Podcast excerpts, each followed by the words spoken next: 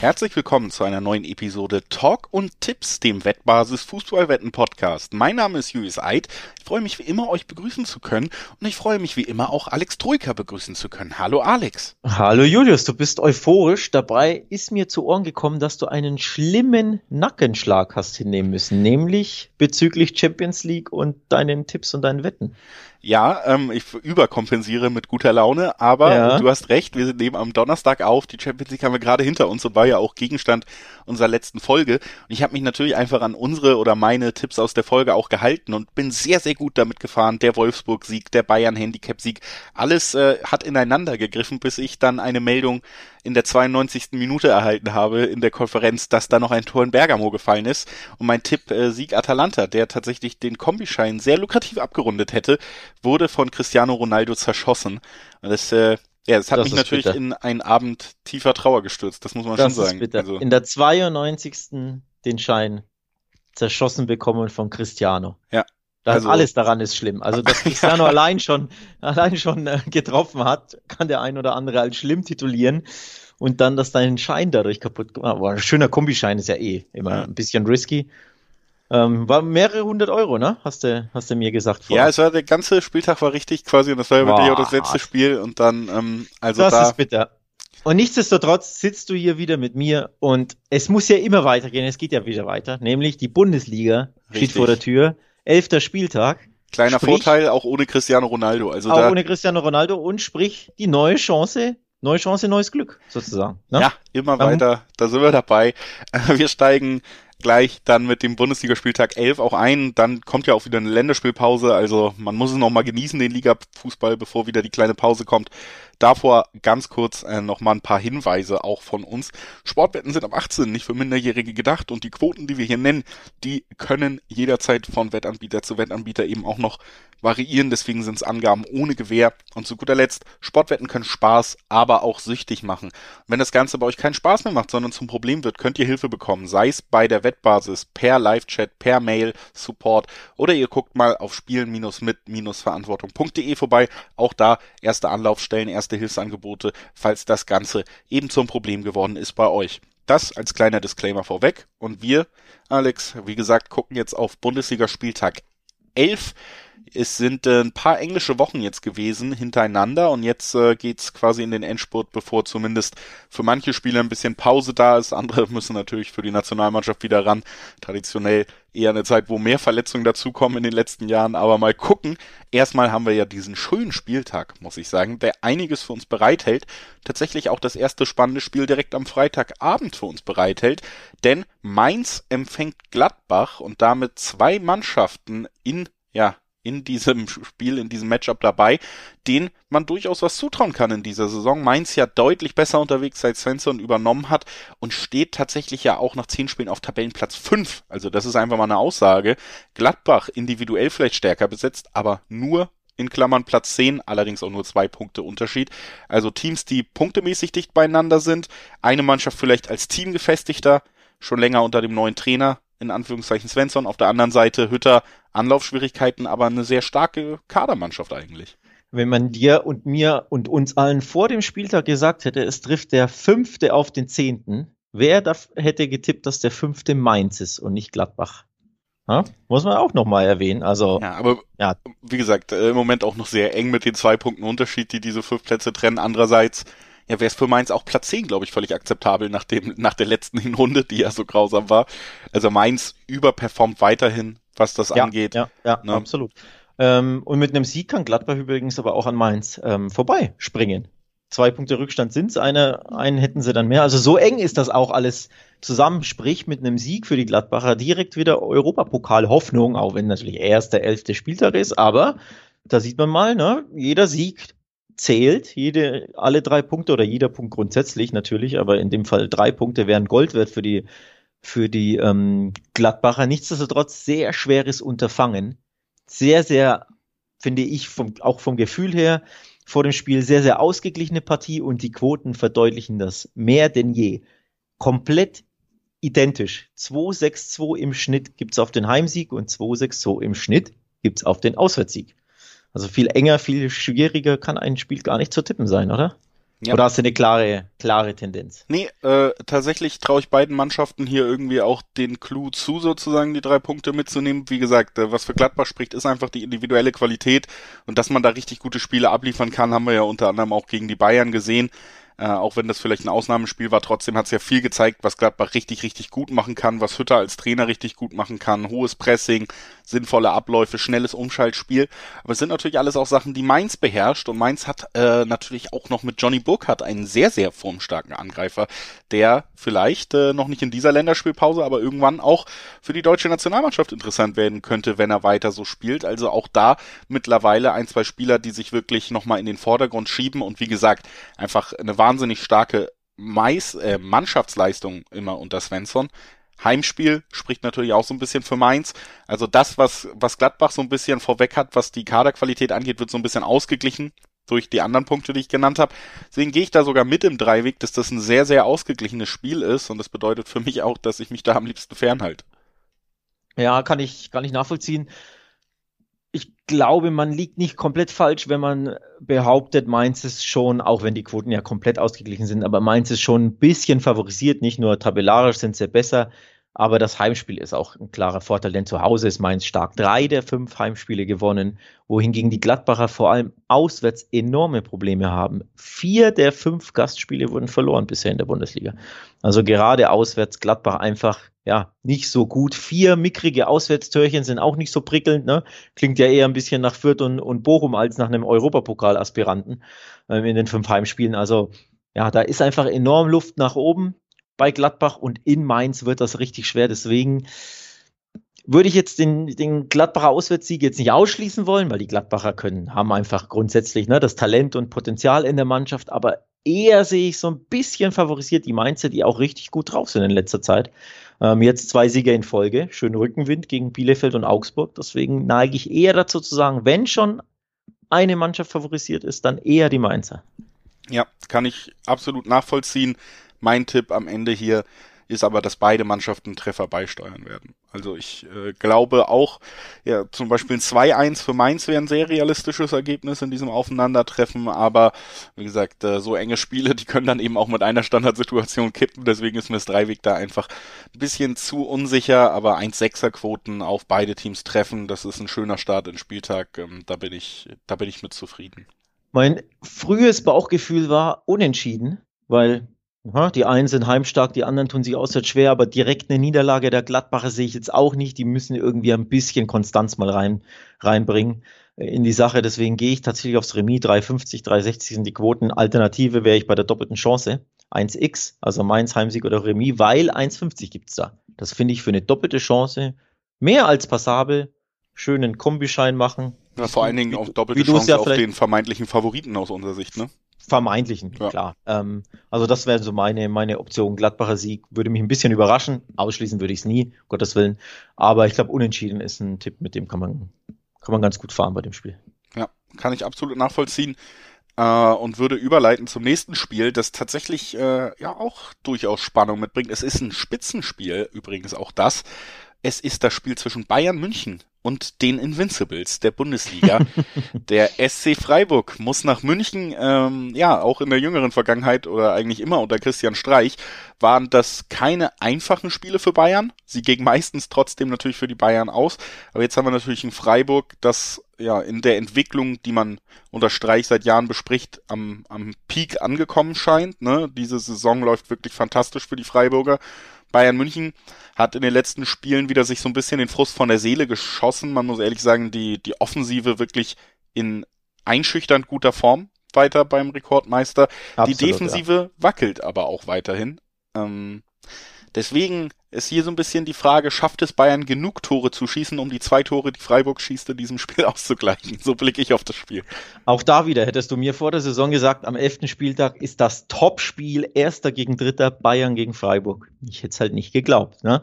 Ähm, also die Freiburger grandios. Übrigens nicht nur Erster gegen Dritter, sondern auch die zweitbeste Heimmannschaft gegen die drittbeste Auswärtsmannschaft der Liga.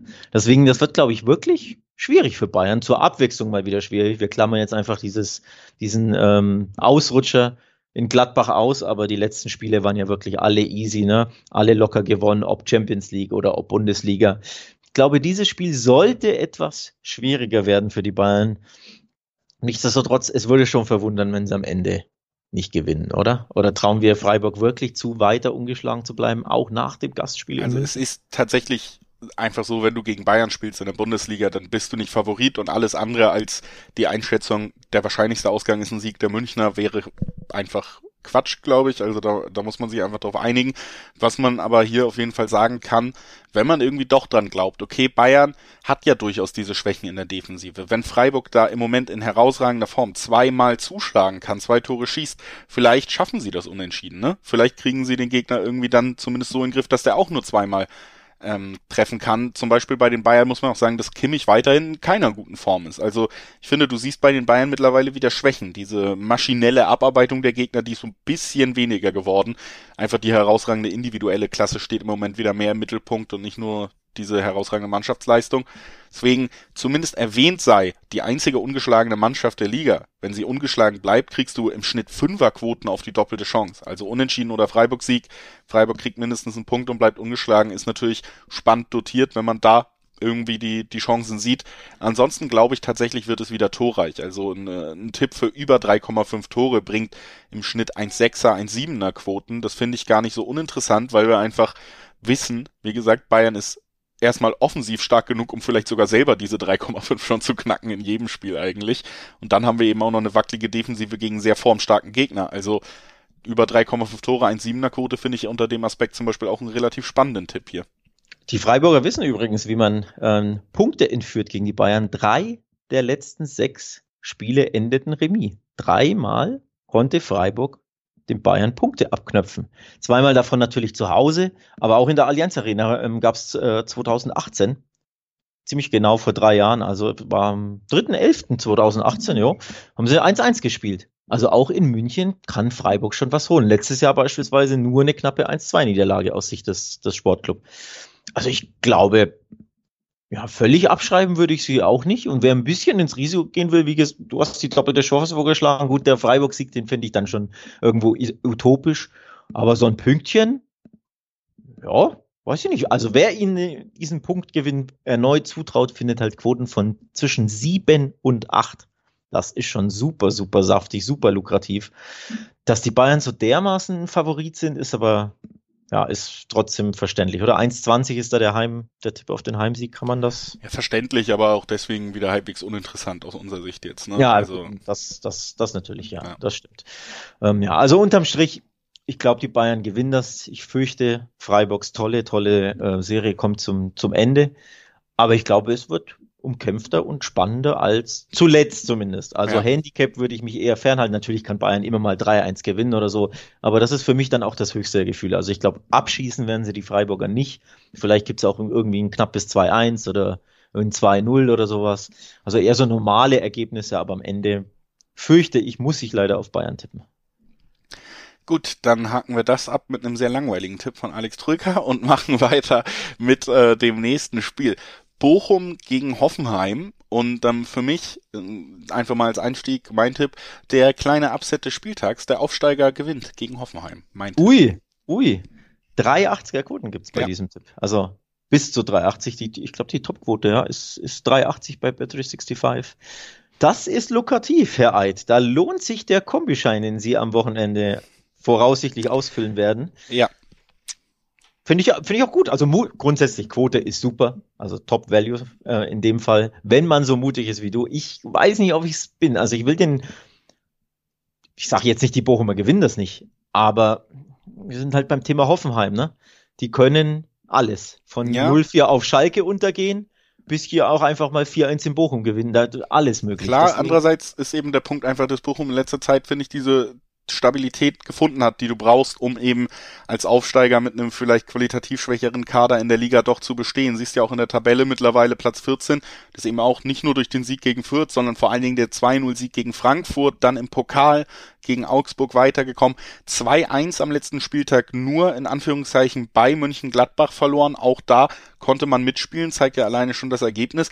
Und Hoffenheim eben durch diese, ja, Inkonstanz, die diese Mannschaft einfach mitbringt, ist natürlich ein Team, dem immer zuzutrauen ist, wenn der Gegner stabil genug steht, um eben dieser Offensive die manchmal furiose Tage hat, Einhalt zu gebieten, dann ist Hoffenheim auf jeden Fall ein guter Tipp für den Verein, der auch mal gegen den Aufsteiger verliert, wenn sie nicht in ihr Spiel reinkommen. Und, und diese Ausgangssituation, eben die starke oder bessere Form von Bochum, das, ja, diese Inkonstanz bei Hoffenheim, das führt mich irgendwie dazu, dass ich das Gefühl habe, Bochum ist auf in der Phase jetzt, wo sie ein paar Punkte sammeln können und das ist, wie gesagt, dann ja auch natürlich riskant weiterhin, aber für mich irgendwie ein spannender Dreiweg-Tipp und auch so ein bisschen das Gefühl, Mensch, ähm, wir, wir brauchen hier auch mal wieder einen Tipp, der ein bisschen Risiko beinhaltet. Also ja, wir, brauchen einen Hot, wir brauchen einen Hot Take, absolut. Ja. Sehe ich gleich. Übrigens, die abgeschwächte Variante wäre die doppelte Chance 1x zu 1,90er Quoten. Auch das ja noch für einen Kombischein super lukrativ. Ja, auf jeden Fall. Und dann, und dann kann sie ein bisschen absichern. Also ich glaube, ich würde, ich würde vielleicht die Variante fahren. Wobei, wie gesagt, Hoffenheim ist halt immer dieses, ja, du weißt halt nicht, was du bekommst. Also, ja, die können bei jeder Mannschaft verlieren oder auch bei jeder Mannschaft oder fast jeder Mannschaft. Vielleicht in München nicht unbedingt, aber bei fast jeder Mannschaft auch ein sehr, sehr gutes Resultat rausholen. Je nachdem, wie sie ja, fast schon Lust haben, welchen, welche Tagesform sie haben. Also Hoffenheim immer schwierig, aber Tipp gefällt mir. Das ist lieb von dir, dass ich da mal ein bisschen Lob für diesen Tipp bekomme. Bevor wir zum nächsten ich muss, Tipp. Ich muss dich ja aufmuntern nach deinem, nach deinem Tiefschlag. Auf jeden Fall. Das ne? tut mir alles gerade sehr gut. Bevor wir aber zum nächsten Spiel kommen, will ich auch noch mal ein bisschen Lob verteilen. Und zwar für das Wettbasis-Videoformat beidfüßig. Denn da bekommt ihr regelmäßig eben auch die Vorschauen und ähm, dieses Mal eben für den elften Spieltag auch schon abzurufen auf dem Wettbasis YouTube-Channel. Beidfüßig heißt das Ganze. Also wenn euch Podcast nicht reicht, ihr braucht noch ein bisschen Bewegtbild hinterher, können wir euch da beidfüßig von der Wettbasis auf jeden Fall ans Herz legen. Und ähm, das wollte ich auf jeden Fall nochmal loswerden, bevor wir über das vierte Spiel auf unserer Agenda heute sprechen. Es ist das Duell zwischen Stuttgart und Bielefeld und damit zwischen zwei Mannschaften, bei denen ich eigentlich bei beiden konstatieren würde, die, die Sehnsucht nach einem Punktgewinn dürfte bei beiden hoch sein. Stuttgart jetzt äh, dreimal ohne Dreier. Davor, ähm, also generell muss man sagen, erst zwei Siege eingefahren in der Liga. Auf der anderen Seite Arminia Bielefeld mit Fürth die einzige Mannschaft, die noch gar keinen Sieg einfahren konnte. Mannschaften, die sich beide im unteren Tabellendrittel wiederfinden. Also es ist ein bisschen Druck auf der Partie. Ich würde sagen, vor allen Dingen Druck auf Bielefeld. Ja, so ein bisschen Krisensituation ne? oder Krisenduell. Ähm, du hast es gesagt, Bielefeld noch ohne Sieg immerhin fünf Unentschieden. Also sie sind in der Regel schwer zu knacken, aber ja, sie tun sich mit dem Siegen enorm schwer und die Stuttgarter auch bisher eine enttäuschende Runde. Zwei Spiele von, äh, aus zehn gewonnen, viele Niederlagen dabei, die wir beide zumindest so nicht auf dem Zettel haben und ja, VfB-Fans sicherlich noch weniger. Also ja, Krisenduell macht es natürlich grundsätzlich immer schwer, sowas zu prognostizieren, ne? wenn beide Mannschaften nicht gut drauf sind. Ne, normalerweise hätte ich jetzt dazu geneigt zu sagen, ja, Stuttgart Heimspiel gegen Bielefeld, das wird schon was, aber irgendwie, nee, traue ich mich nicht so wirklich, um ehrlich zu sein. Ja, vor allen Dingen, weil Stuttgart leidet eben einfach unter diesem Personalproblem im Sturm weiterhin. Da sind sie einfach nicht so zielgerichtet und effektiv, wie sie sein müssten, um sich auch mal für ordentliche Auftritte zu belohnen. Auf der anderen und, Seite hast du mit Und jetzt Bielefeld auch in der Abwehr, wenn ich dazwischen gerätschen darf, Mavropanos fällt aus. Ja, auch, auch das. Sehr, sehr wichtiger Mann, der in herausragender Form war in der Saison.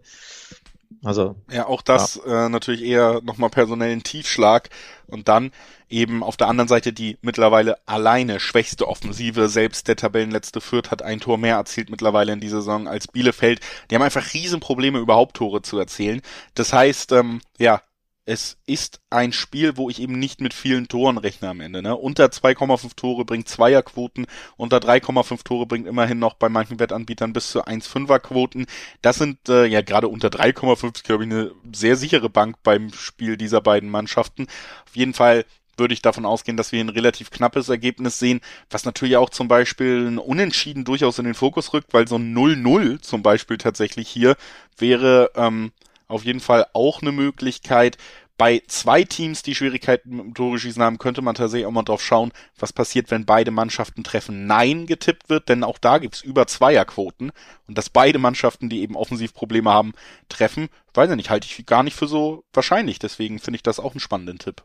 Tatsächlich hatte ich mir den auch notiert, weil die Quote so hoch ist. Also über zwei und zwar teilweise nicht nur knapp, also es gibt ja bei Unibet eine 2,23 als jetzt Beispiel für, ich glaube, die höchste Quote, die ich jetzt gefunden habe. Ähm, also das ist schon irgendwo auch ein bisschen kurios, wenn man bedenkt, dass Bielefeld, wie du es gesagt hast, die angriffsschwächste Mannschaft der Liga ist, die dann auch noch auswärts spielt wo du auch nicht unbedingt davon ausgehst, dass sie mit fliegenden Fahnen nach vorne ne, äh, angreifen und alles geben. Also ja, Score No ist, hat sehr, sehr gutes Value bereit und deswegen riskiere ich es und gehe da drauf. Ja, kann ich absolut nachvollziehen, finde ich bei dem Spiel tatsächlich auch den mit Abstand spannendsten Tipp. Und du hast es gesagt, die Mannschaft, die erst sechs Tore überhaupt erzielt hat, auswärts jetzt auch noch. Warum ähm, muss man da, davon ausgehen, dass die dann da genau trifft? Und wenn das nicht passiert, dann ist eben das Value auch sehr spannend, was wir gerade angesprochen haben. Und wir switchen direkt rüber zum zum Hype Train. Chu Chu, Alex. Wir steigen ein jetzt langsam, würde ich sagen. Jetzt ne? kommt Kofeld. Will, das ist eine Überleitung will, zu Kofeld. Ne? Ich will keine Widerworte mehr hören, wenn ich hier von meinen Wölfen schwärme. Siehste? Ich hatte jetzt zweimal in Folge vollkommen recht. Ich weiß Bescheid, der Kader hat einiges zu bieten, der Trainer hat einiges zu bieten. Und jetzt geht's gegen Augsburg, direkt den dritten Sieg in Folge und dann Abfahrt. Deine Demütigkeit, die du da an den Tag legst, ist einfach ja. lobenswert. Ja? ja, vielen Dank. Äh, nee, also kurz Lob aussprechen an deine Wölfe und natürlich an den Job, den Kofel gemacht hat. Der komplette Turnaround da mit zwei Siegen gegen Leverkusen und Salzburg. Also auch nicht gegen irgendjemanden. Ne? Wenn Salzburg saisonübergreifend seit 21 Spielen kein Spiel mehr verloren. Ne? Im letzten ich, Jahr, glaube ich, zuletzt. Genau, erste, erste Saisonniederlage ja. überhaupt. Tabellenführer logischerweise in, in Österreich sowieso, klar. Aber auch in der Champions League richtig stark. Ich habe ein paar Spiele von denen live gesehen. Ähm, richtig starke Mannschaft, so die zu schlagen und in Leverkusen zu gewinnen, wo es ja auch, ne? also muss man den Hut verziehen. Das waren nicht irgendwelche Gegner, das war nicht irgendwie ne, Bochum und was weiß ich, sondern ganz, ganz stark, ähm, was Kofel da gemacht hat. Von daher habe ich hier keine Argumente, ein bisschen zu sticheln und zu stänkern, sondern muss sagen, Chapeau. Und ich muss auch sagen, es gibt, glaube ich, den dritten Sieg in Folge, denn zu Gast ist der FC Augsburg, der zwar zu Hause eine grandiose, ähm, ein grandioses Ergebnis eingefahren hat mit diesem 4 zu 1 Sieg gegen Stuttgart, aber auswärts eher ein bisschen fallobstig daherkommt in der Saison bislang. Da gibt's gern mal auf die Mütze bei 2 zu 9 Gegentoren und keinem Auswärtssieg. Fürchte ich, dieses Wolfsburg unter Kofeld wird dieses Spiel gewinnen. Was heißt fürchte ich? Ja, will ja mich, mir es hier nicht verscherzen mit allen Wölfe-Fans. Glaube und denke, Wolfsburg gewinnt das Ding.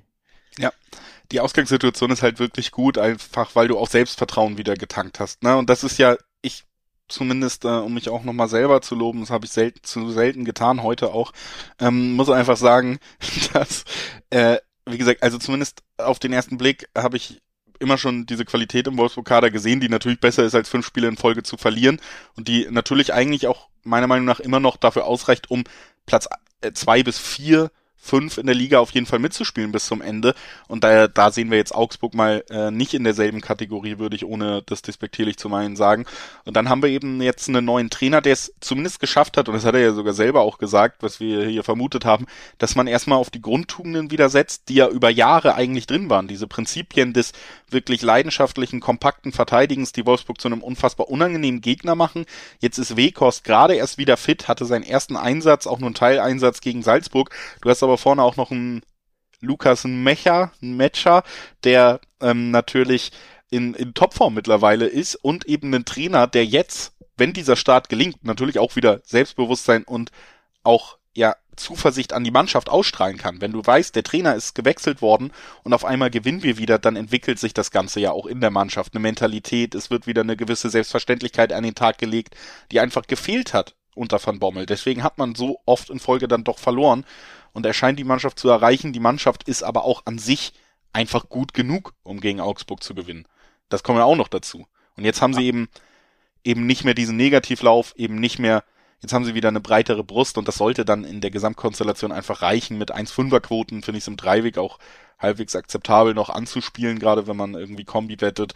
Deswegen, Kleines Loblied auf äh, Florian Kofeld und auf mich. Das war wirklich ein kleines Loblied. Ich möchte das hier hiermit abrupt beenden und will noch kurz ein Wörtchen zu den Auswärtsauftritten der Augsburger loswerden. Drei Niederlagen auswärts gab es mit drei oder mehr Gegentoren. Oder mit drei Toren Differenz. 1-4 in Mainz, 0-3 in Freiburg. Und, nee, das war ein Heimspiel, sorry. Gegen Leverkusen haben sie auch 1-4 verloren, aber das war zu Hause. Habe ich mich verguckt. Aber auf jeden Fall worauf ich hinaus wollte, ist diese Augsburger, selbst wenn sie mal zu Hause gewinnen, die können immer auswärts danach schön einen mitbekommen. Also hier ein bisschen die Diskrepanz zwischen Heim- und Auswärtssieg. Und meine Frage an dich wäre, trauen wir ihnen zu, dass sie diesen Schwung aus dem 4-1 gegen Stuttgart mit nach Wolfsburg nehmen? Nö. Kurz und schmerzlos. Also auch Nein, nicht so, dass also das Spiel eng ich- wird oder dass sie irgendwie in Führung gehen und dann Ich kann halt mir schon vorstellen, dass das so. für den weiteren Verlauf der Saison von Augsburg ein super wichtiges Spiel war am letzten Wochenende. Einfach weil davor eigentlich die gesamte Saison wenig zusammenlief und ja auch Weinziel doch schon angezählt war.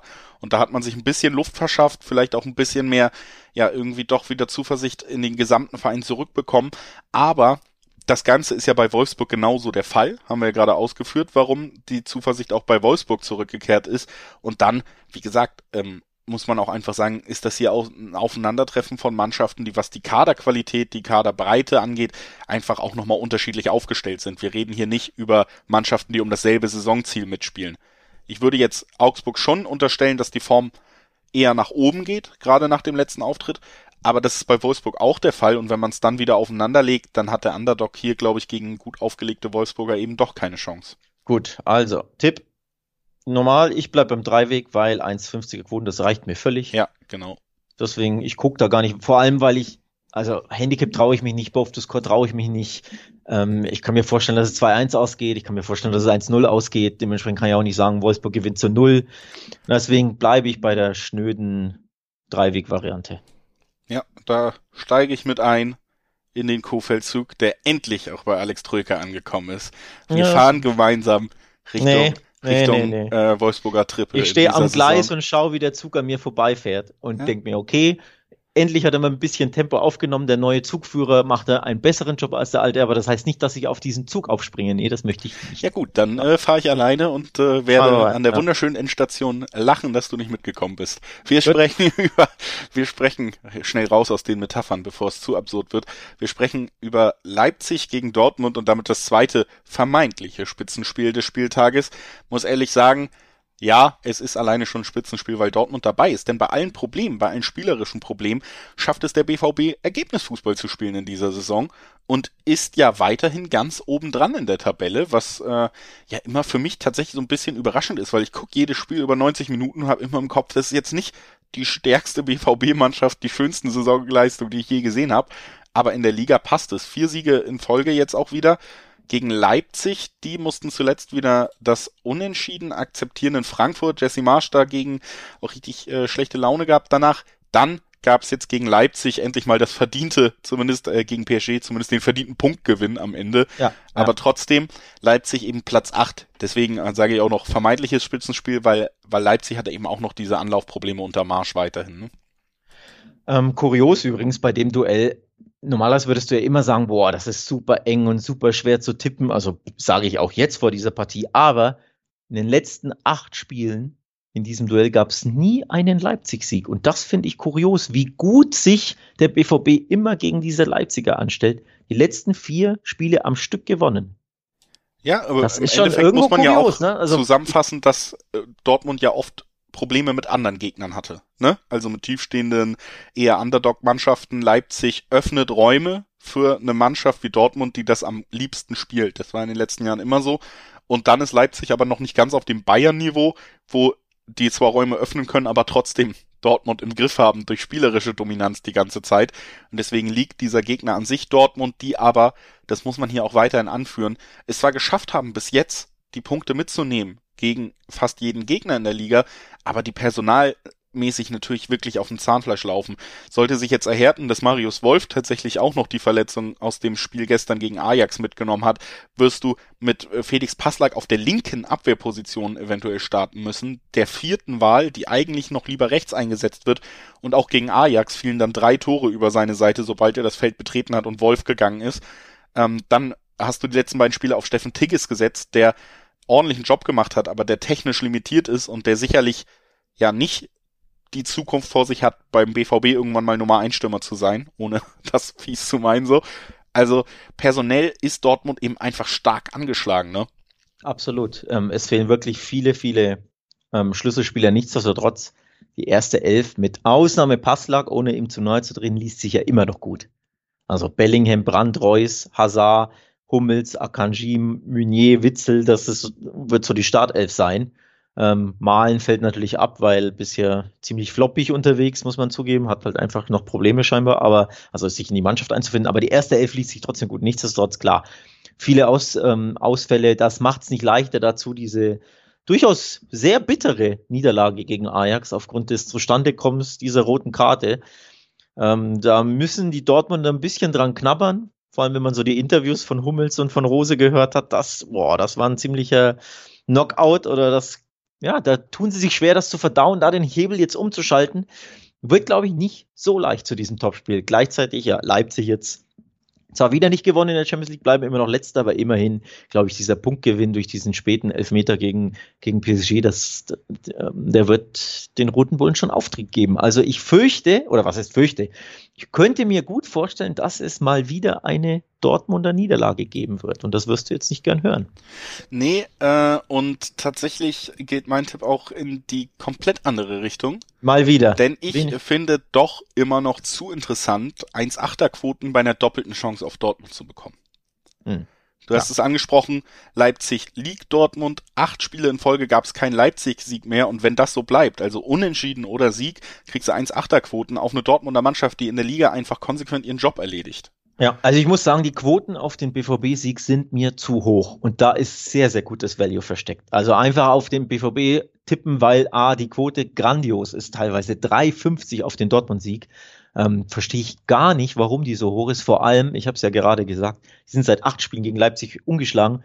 Und jetzt nur mal die letzten drei Siege in Leipzig vorgelesen. 4-1 im Pokal, 3-1 in der Liga, 2-0 in der Liga. Jeweils der BVB in Leipzig gewonnen, also sogar mit Handicap.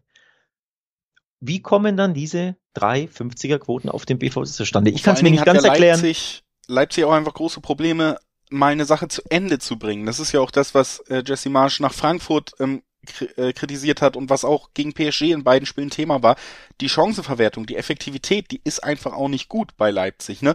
Das heißt, ähm, natürlich kann das Spiel auch so laufen, weil sie personell im Moment den Vorteil haben, weil bei Dortmund viele verletzt sind, dass es bei Leipzig dazu kommt, dass sie das Spiel über weitere Strecken dominieren.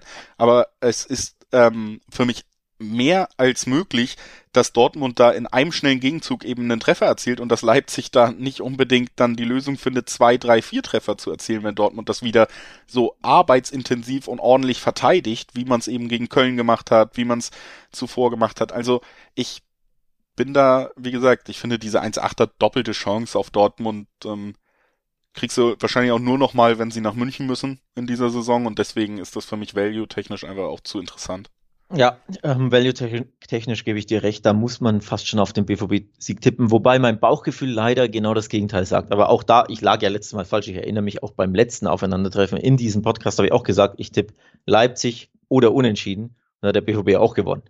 Nichtsdestotrotz muss ich das wieder sagen, weil ist einfach Bauchgefühl. Also Leipzig-Sieg würde mich kein Stück überraschen. Unentschieden ist in so Topspielen logischerweise immer möglich. Deswegen gehe ich vom Bauchgefühl her auf die doppelte Chance 1x, also Leipzig oder Remis. Aber vom Value her muss ich eigentlich den Auswärtssieg empfehlen zumindest, weil die Quote für mich exorbitant hoch ist und auch irgendwo nicht gerechtfertigt ist. Sprich, das ist einfach eine gute Chance, da was mitzunehmen. Ja. Ja.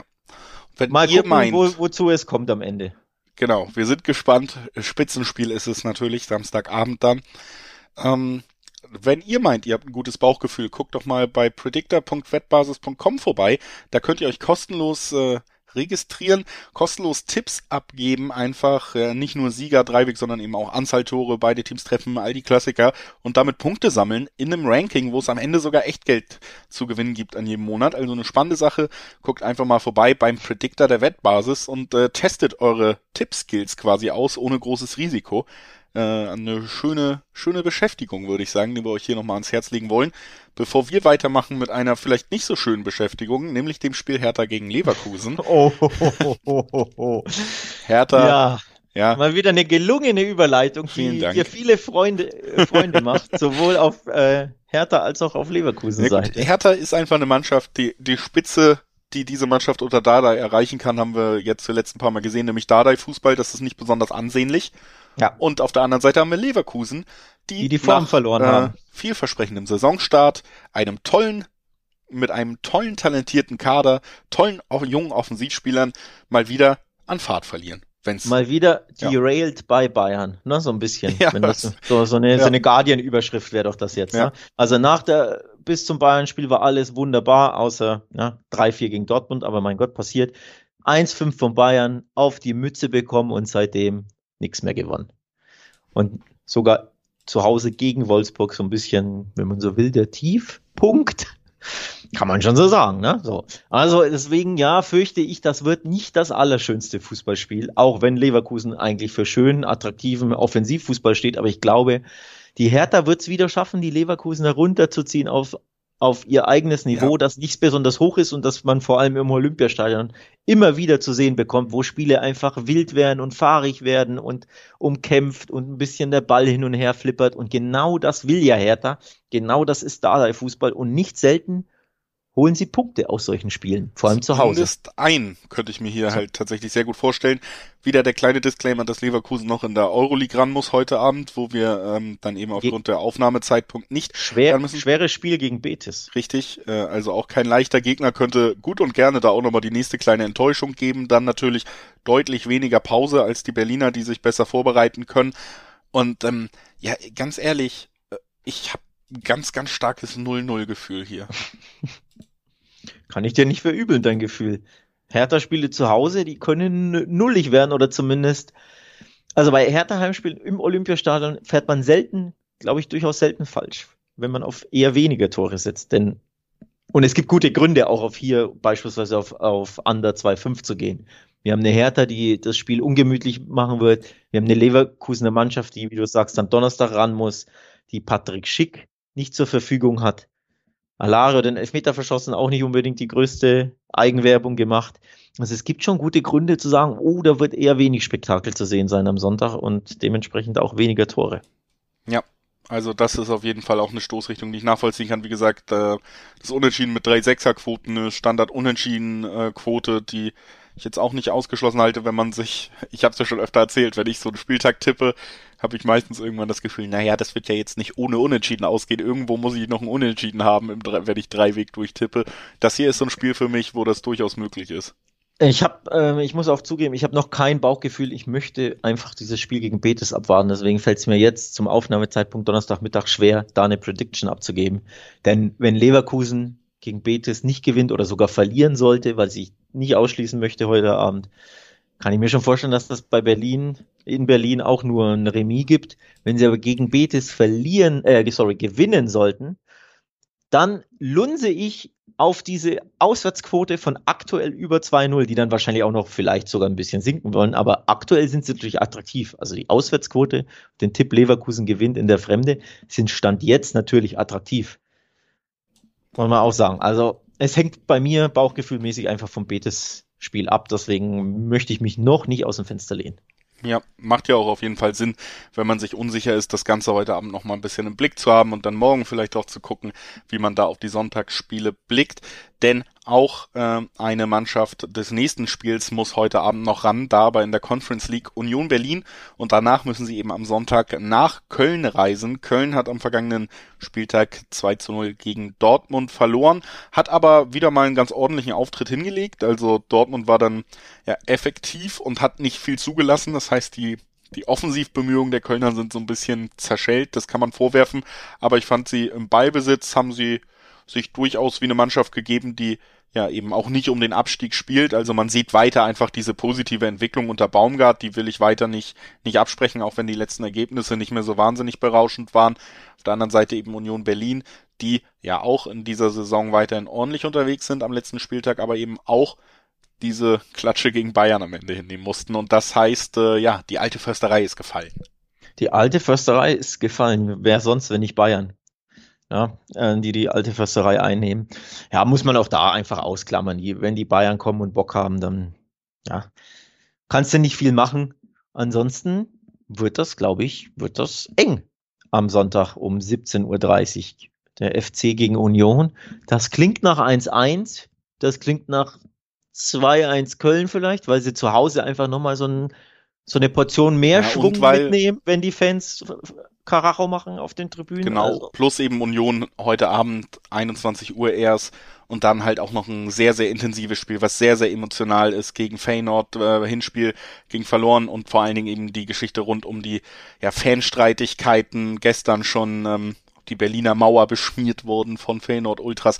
Also da steckt auch richtig Feuer drin und äh, dann eben zu Hause. Das heißt, Union Berlin wird nicht drum rumkommen, heute Abend auch alles auf dem Platz zu lassen. Das wird kein Auslaufen oder sonst was. Das wird ein richtig hitziges Spiel auch noch, was sie dann gegen Köln eben zusätzlich in den Knochen haben werden. Und wir haben ja alle so ein bisschen drauf gewartet, wann kickt diese Dreifachbelastung bei einem Verein wie Union Berlin, der es noch nicht so gewohnt ist, dass das normal dazugehört. Und ähm, ja, deswegen sehe ich da so leichte Chancen, dass jetzt Köln vor der Länderspielpause, bevor Union Berlin ähm, ja dann wieder ein bisschen durchschnaufen kann, davon schon profitieren könnte eben auch von dieser Ausgangslage und da am Ende einen knappen Sieg mitnimmt, halte ich auch für, für nicht ausgeschlossen in diesem Duell, ja. Ja, knapper Sieg, knapper Sieg FC. Kann man ja auch tippen. FC gewinnt mit einem Torunterschied. Gibt's ja auch beim einen oder anderen Wettanbieter. Kann man sich mal, kann man sich mal ähm, vornehmen, denn ja, ich erwarte, wie gesagt, 1-1, 2-1 und dann, also spätes Tor beispielsweise, steht lange unentschieden, kann ich mir gut vorstellen. Aber unterm Strich, doppelte Chance 1x wäre so, wäre so, worauf ich gehen würde. Quoten sind natürlich da überschaubar, logisch, weil, weil der FC einfach ähm, grundsätzlich favorisiert sind. Aber nur auf den FC-Tipp beispielsweise findet man auch wieder schönes Value. 2-10. Ja.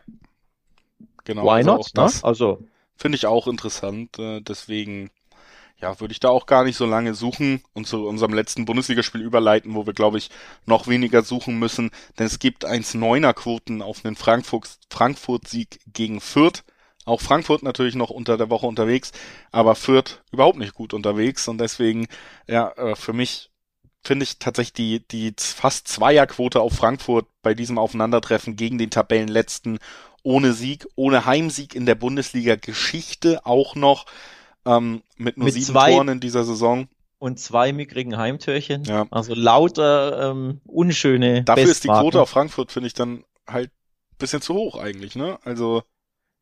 Vom Bauchgefühl ja, aber wenn du natürlich auf, auf die ähm, Saison der SGE blickst, dann kann man schon eher nachvollziehen, warum da die Quote nicht so prickelnd ist. Es gab ja erst diesen einen Sieg bei den Bayern. Also auch irgendwo eine kleine Anomalie, vor allem das zustande kommt ja ein bisschen glücklich, ne? Kevin Trapp hielt alles und ähm, ja, plötzlich hast du den Lucky Punch hinten raus. Aber ansonsten ist das eine sehr, sehr ernüchternde, um nicht zu sagen enttäuschende Saison der SGE. Und so speist sich diese Quote natürlich aus den bisherigen Ergebnissen und Auftritten.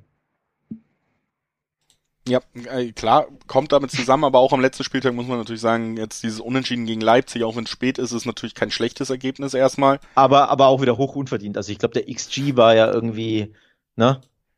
Hätte 3-0 hätten sie, glaube ich, laut XG oder so verlieren ja. müssen, eigentlich, also müssen in Anführungszeichen. Also es ist für mich jetzt auch kein Loblied, was ich hier auf Frankfurt singe und deswegen sind sie für mich so klarer Favorit, sondern es ist eben einfach die Tatsache, dass Fürth für mich noch nicht belegt hat, in dieser Liga bestehen ja. zu können.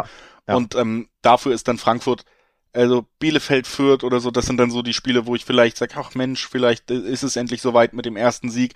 Aber ganz ehrlich, dafür ist Frankfurt individuell von der Qualität im Kader doch das Stück zu weit weg, meiner Meinung nach, als dass ich Fürth eben jetzt diesen Umschwung genau gegen Frankfurt zutraue, einfach nach Saisonleistung bis jetzt, die, die für mich, Soll ja, also wie gesagt, das ist für mich eben einfach die Ausgangssituation, dass ich hier Fürth chancenlos sehe. Soll ich dem Kleeblatt ein bisschen Hoffnung machen?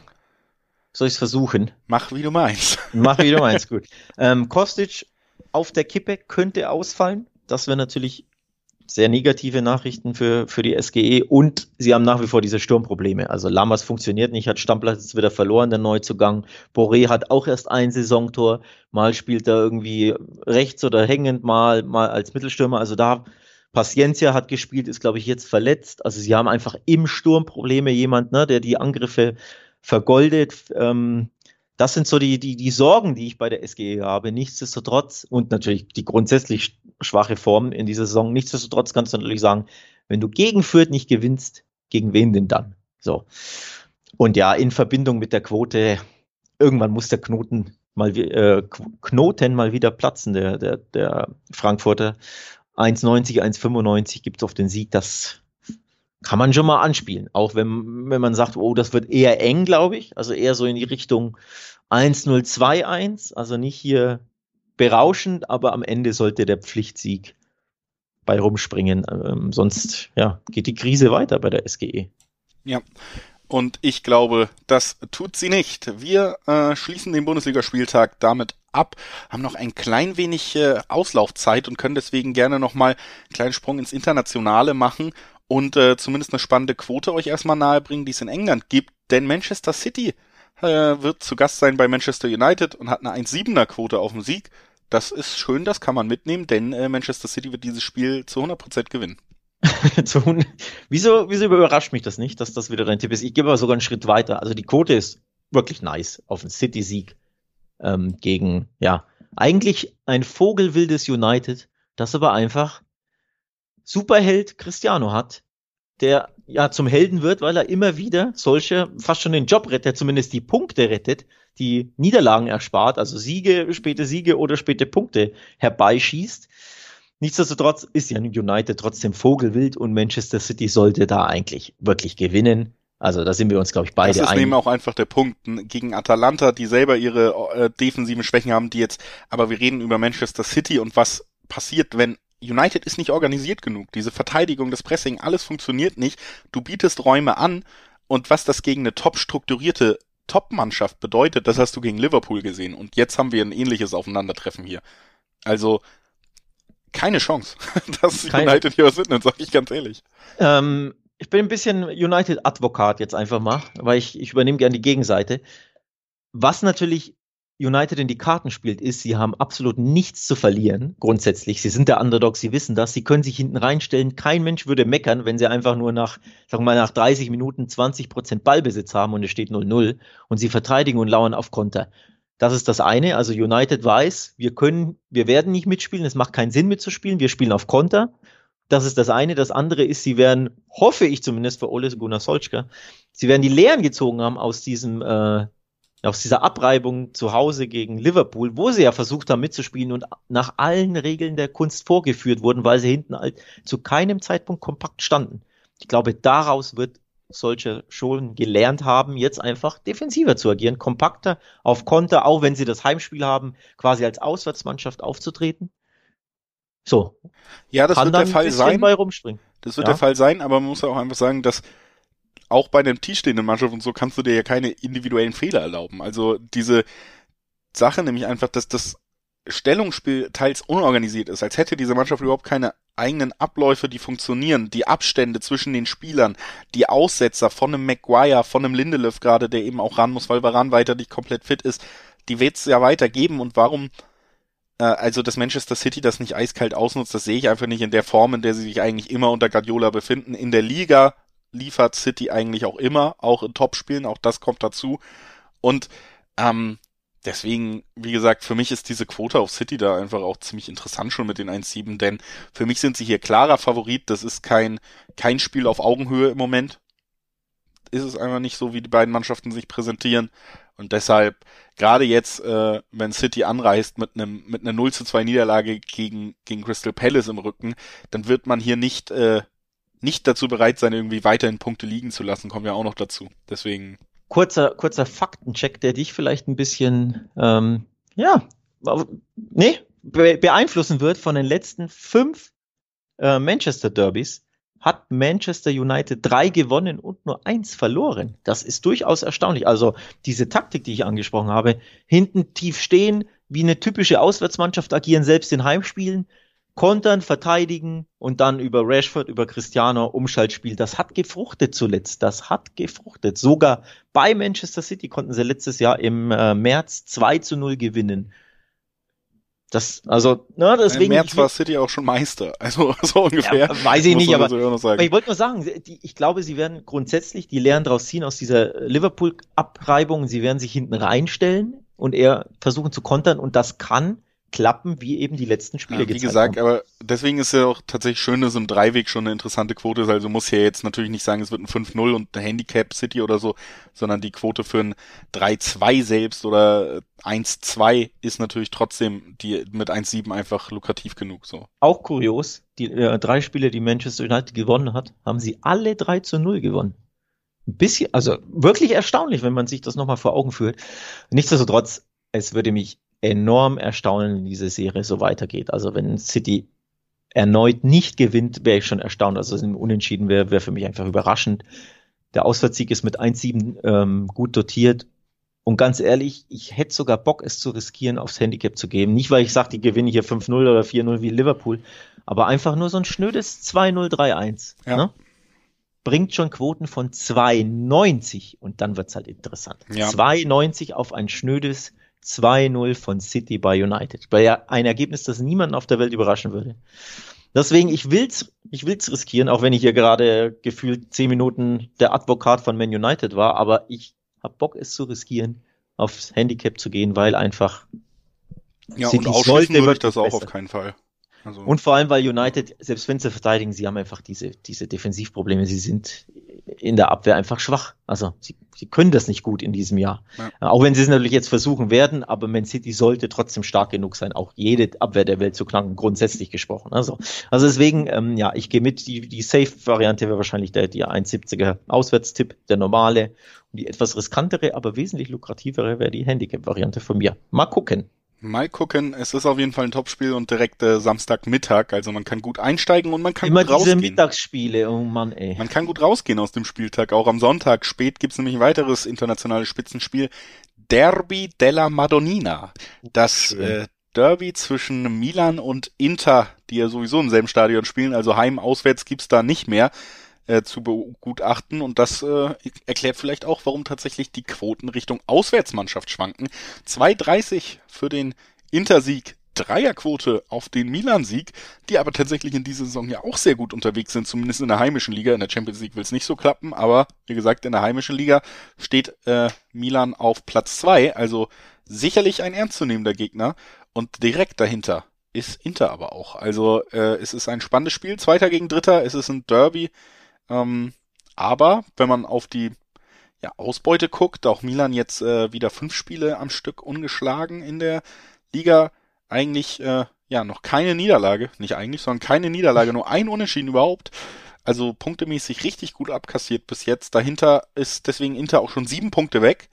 Und da dann die niedrigere Quote auf Inter, Alex, warum? Ja, das ist eine gute Frage. Warum? Milan grandios gestartet mit, du hast es angesprochen, 10 der 11 Ligaspiele gewonnen. Ähm, also Co-Tabellenführer Führer mit Neapel in der Serie A läuft alles wie geschmiert für Milan, besser als ich es ähm, für möglich gehalten hätte. Das komplette Kontrastprogramm ist die Champions League. Und da komme ich jetzt zum Warum. Warum sind die Quoten so hoch? Ich glaube, wegen dieser enttäuschenden Champions League-Runde, die Milan bisher spielt. Wieder nicht gewonnen. 1-1 gegen Porto nach, Rück, nach frühem Rückstand schon nach, ich glaube, sechs Minuten lag Milan zu Hause gegen Porto hinten. Wo du sagst, das ist ein absoluter, eigentlich Pflichtsieg, ohne jetzt Porto zu nahe treten zu wollen. Aber das, ne, wenn du überleben willst in, in Europa, musst du ein Heimspiel gegen Porto gewinnen. Haben sie wieder nicht geschafft. Sind weiterhin Tabellenletzter in ihrer Gruppe, die natürlich sehr, sehr schwer ist, aber nichtsdestotrotz enttäuschender Champions League Auftritt von Milan. Und da sind, sind glaube ich, die Gründe versteckt, warum die Quoten dann doch auf bis zu 3-0 springen, obwohl, wie gesagt, der Tabellenführer zu Hause spielt, der 10 von 11 Spielen gewonnen hat. Ja. Und deswegen natürlich hier erstmal mein risikoarmer Tipp, der immer interessant ist, die doppelte Chance auf Milan. Die bringt nämlich bis zu 1,7 Quoten. Auf Milan, nicht auf Inter. Auf Milan. Doppelte Chance Milan, Milan. okay. Also Heimsieg in dem Sinne, dass, dass der AC oder die AC gewinnt oder eben, dass es zum Unentschieden kommt, was ein Ergebnis ist, was ich mir super gut vorstellen kann. Also Ja, ja. der risikoreichere, lukrativere Tipp wäre für mich hier tatsächlich aufs Unentschieden zu gehen. Ähm, man kann das Ganze eben aber, wenn man eben nicht nach der ganz hohen Quote sucht, sondern so ein bisschen weiter absichern will, auch einfach sagen, Milan bleibt äh, ungeschlagen und holt sogar den Sieg vielleicht. Äh, dann, dann hast du eben mit der doppelten Chance mit 1,7er Quoten immer noch völlig akzeptables Spiel dabei. Sind äh, Ausgänge, die ich mir gut vorstellen kann. An sich, wie gesagt, tendiere ich aber stark zum Unentschieden tatsächlich bei diesem Aufeinandertreffen. Ja, verständlich. Übrigens, Inter, ich meine, wenn ich mich nicht verlesen habe, hat sechs der letzten zehn Derbys gewonnen. Also in den letzten Jahren ist Inter im Derby, fühlt sie sich einfach wohler. Ähm, warum auch immer, eigentlich ja traditionell, ne? super ausgeglichen, super schwer zu prognostizieren. Aber in letzter Zeit läuft es bei Inter. Ich glaube, auch das äh, begründet so ein bisschen, warum sie hier quotentechnisch als Favorit reingehen mit einer 2-3 im Schnitt auf den Aus Auswärtssieg, eben in Anführungszeichen natürlich. Ähm, und natürlich, ne, da ein bisschen der Meisterbonus, klar, als Meister bist du auch eher ein bisschen immer favorisiert wahrscheinlich.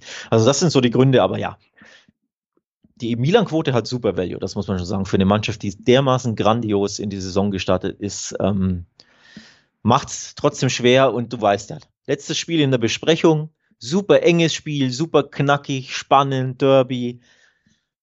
Was kann ich da anderes tippen als mein traditionelles Unentschieden? Wenn ich mir nicht sicher bin, wer hier gewinnt, gehe ich einfach auf die Mitte. Deswegen Ja. sage ich Remis, weil dann bliebe Inter weiter ungeschlagen.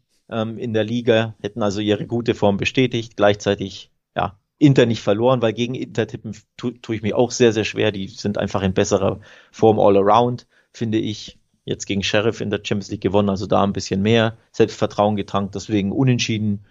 Klingt nach einem sinnvollen Tipp und mit Quoten von 3,70 kann man da auch einiges, also bis zu 3,70 kann man da auch was Gutes bei abstauben. Ja, und ich kann mir das, wie gesagt, auch sehr gut vorstellen. Da sind wir uns also ziemlich einig, was den letzten Tipp dieser Episode Talk und Tipps angeht. Und äh, wir schließen sie mit dem Verweis, dass die Länderspielpause natürlich nicht bedeutet, dass ihr komplett auf uns verzichten müsst, sondern wir hören uns dann natürlich auch mit einer Vorschau auf die spannendsten Länderspiele und die spannendsten Tipps der Länderspielpause in der nächsten Woche nochmal wieder. Und dann darauf geht's natürlich einfach weiter mit dem normalen Betrieb, den ihr auch kennt. Also haltet die Ohren steif, genießt das Fußballwochenende und äh, tschüss. Tschüss, bis bald.